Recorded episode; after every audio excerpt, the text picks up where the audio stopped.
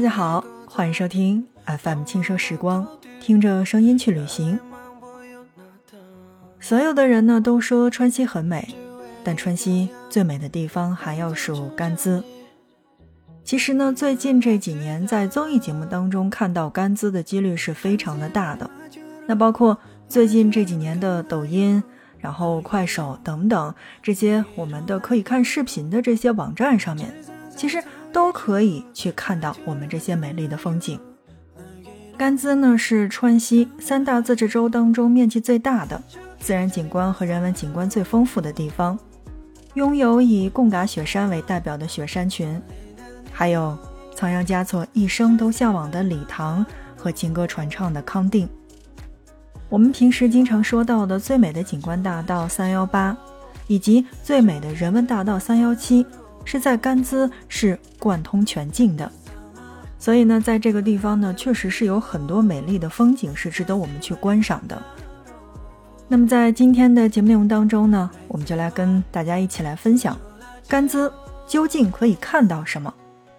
正在收听到的是 FM 轻奢时光，听着声音去旅行。如果说甘孜可以看什么的话，那我觉得第一个我要推荐到的一定是蜀山之王贡嘎山和他的远亲近邻们。处于青藏高原与四川盆地分水岭上的甘孜，南北纵列分布着大渡河、雅砻江、金沙江三条大河。以及横断山的两大山脉，也就是我们所熟悉的沙鲁里山和大雪山，可以说呢，这边应该算是大山大河的王国。稻城的三神山央曼永、夏洛多吉、仙乃日，三幺七最美险走的雀儿山，白教的发祥地葛聂神山都是屹立在此的。当然，这边呢也少不了四川的第一高峰，海拔七千五百五十六米的蜀山之王。贡嘎山，一座座高大的雪山不仅成为了甘孜游览的风向标，那么蜀山之王还给我们带来了冰川和高山湖泊的盛宴。从四川到拉萨的这一路，其实我们听过很多的地方都是比较美丽的。那你比如说像这个海螺沟、燕子沟、墨子沟等冰川，是从山顶倾泻而下的。有山还不够，比如说像五须湖。仙女湖、错卡湖以及牛奶湖等等，这些像绿宝石一般是镶嵌在山涧的。所以在我们的节目当中，那我要告诉大家，如果去了甘孜，第一个一定要去看看这些山。经常听我们节目的小伙伴呢，一定知道，其实我个人是一个比较喜欢人文民俗等等这些，呃，大于风景的。所以在下面的时间当中，如果你真的是走进了甘孜的话，那我一定会推荐你去感受一下康巴的人文，去藏寨民居当中去住一下，感受一下那边的氛围。在大山大河的深处，就是康巴藏族的世外桃源，古老的民族沿着这个河谷南北迁徙。形成了今天的这个藏族和彝族的这个藏彝走廊，也带来了康巴藏族最亮丽的一道风景线，就是藏寨民居。我们其实呢，在节目当中呢，是来跟大家一起介绍过这个甲居藏寨的，但是像这个香城白藏房，包括道孚的崩科建筑，这些我们其实是没有去跟大家去介绍过的。但是呢，像我刚才说到的甲居藏寨。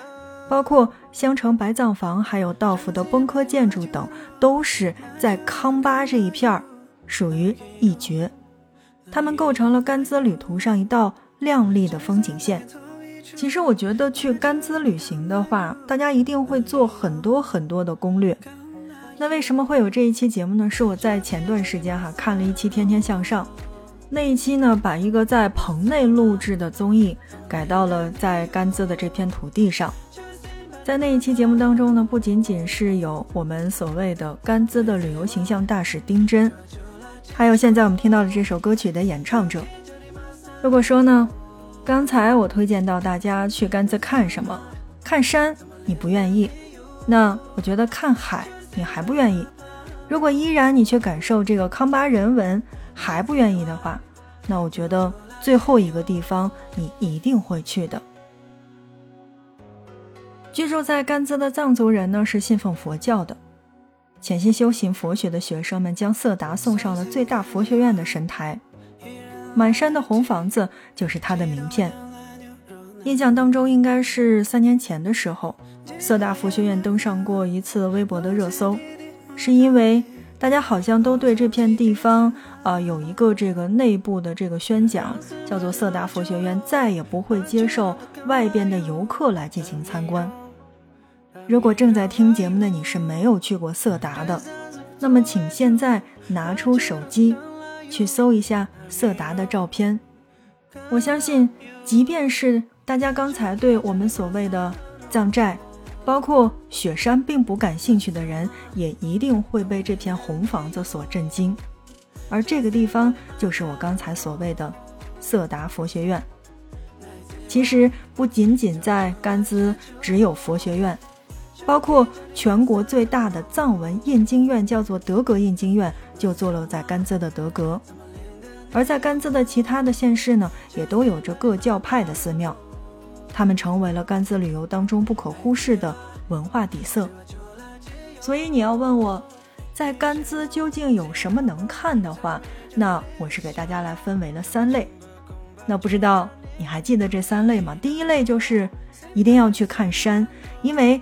川西的山真的非常的美丽，从神山到圣湖，包括我们坐飞机的时候，飞机翻越的贡嘎雪山，我们都是可以看得到的。那如果你对雪山圣湖不太感冒的话，那我觉得康巴的人文以及藏寨，你一定要去感受一下吧。我相信，如果你真的是进入到康巴这个地界。或者说已经是去感受过这个藏族的这个文化以及他住的这个地方，那你一定就不会错过我刚才所谓的色达佛学院以及德格印经院这两个地方呢，在我心里面应该算是一个非常神圣的地方。虽然呢我是一个汉族，虽然我也并不懂藏文，也听不懂藏语，但我会觉得这个整体的藏族文化是非常吸引我的。所以才在今天的节目内容当中呢，来跟大家一起介绍到的是甘孜。好，那么我们用简单的话语来介绍一下，在甘孜应该怎么玩儿。甘孜呢，管辖是十八个县市，自然和人文的景观非常的丰富。但如果你真的要问我去哪儿玩的话，我会觉得每一个地方都有它值得打卡的地方。你比如说刚才我们所谓的康定，对吧？它是情歌的故乡。一首跑马溜溜的康定情歌，让康定走向了世界。所以在旅游者的心中，康定既是浪漫的，也是游览甘孜必到的一站。那它的景点就有像跑马山、新都桥、塔公草原等等。如果你去到泸定的话，那嗯，怎么讲呢？它应该算是一种红色的印象吧。大渡河由北向南贯穿泸定全境。而以大渡河为界，西侧是贡嘎山的东坡，是以冰川、雪山、温泉等自然风光为主的；而在东侧是以泸定桥为中心的长征文化，感受费多泸定桥的红色的革命精神，名列先辈之志。那同时呢，我觉得这个地方也是可以值得去游览的。我刚才说到的这个甲居藏寨呢，是在丹巴的，而甲居藏寨是被中国国家地理评为了中国最美乡村。好山好水中，丹巴的美女也值得俊俏的让人心醉。而在每年的阳春三月呢，中路藏寨的梨花朵朵，成为了沿途最亮眼的风景。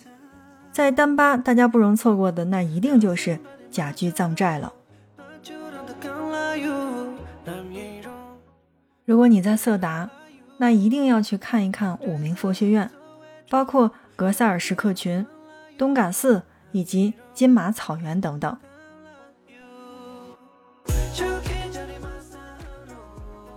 一首诗歌，一个丁真，便让游客对礼堂是充满了向往。作为川藏三幺八上的重要的一站，这里呢有广阔无垠的草原，也有让人心生敬畏的格聂神山。每年的五月到十月会举行充满荷尔蒙的赛马活动，这样仓央嘉措都向往的地方，是不是真的值得你好好的去游览一下？其实除了格聂神山的话，那我会觉得作为女孩子嘛，那去到世界高城了，一定要到世界高城三幺八的这个地标建筑去打卡拍照，这才是最重要的一项任务。好，正在收听到的是 FM 轻奢时光，听着声音去旅行。在今天的节目内容当中呢，我们来跟大家一起聊到的就是甘孜的哪些景点是值得我们去打卡的。其实刚才我们说了那么多，再来说到的这些地方，那我觉得应该大家都知道。比如说像在电视剧当中经常出现的稻城亚丁，其实，在甘孜呢，真的是有非常非常多的地方是值得我们去的。比如说。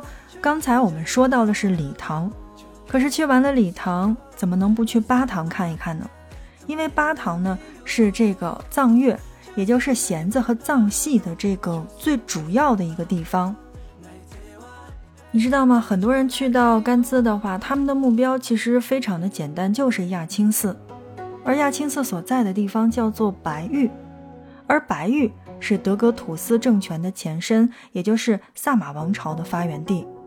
而这个地方呢，在过去是与拉萨齐名的朝圣地之一。好的，亲爱的小伙伴们，那在今天的节目内容当中呢，我们来跟大家简单的去介绍了一下四川的甘孜，来告诉大家在甘孜有哪些好玩的地方。其实呀，好不好玩，那真得看大家，因为每个人呢，对于这个旅行当中的目标是不太一样的。有些人喜欢山，有些人喜欢水，还有跟我一样的是比较喜欢这种人文景观的。其实不管是哪一种，都可以让我们在旅途当中去感受到它的美好。即便现在很多地方依然在风控当中，但还是想说，愿世界和平，愿我们可以想去哪儿去哪儿，希望可以我们永远在不用戴口罩，也同时我们可以拥抱大自然。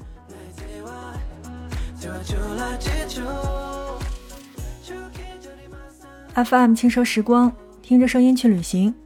在今天的节目内容当中呢，我们就是来跟大家去简单的介绍了甘孜，没有其他的意思。我们没有一个最基础的攻略，只是来告诉大家，甘孜真的很大，想去的地方也会非常的多。所以根据自己的选择，那你可以去网上面去找一找这个攻略。因为在最近呢，真的是没有办法再跟大家去做更详细的攻略，因为每一个景区、每一个景点，包括每一个地方的这个政策是不太一样的，包括七十二小时核酸、四十八小时核酸，那包括有一些景区景点是封控封闭的状态，所以想去的小伙伴们一定要打电话去问询一下当地的景区以及当地的防疫部门。好的，那今天的节目就是这样了，感谢大家的收听，我们下一期不见不散。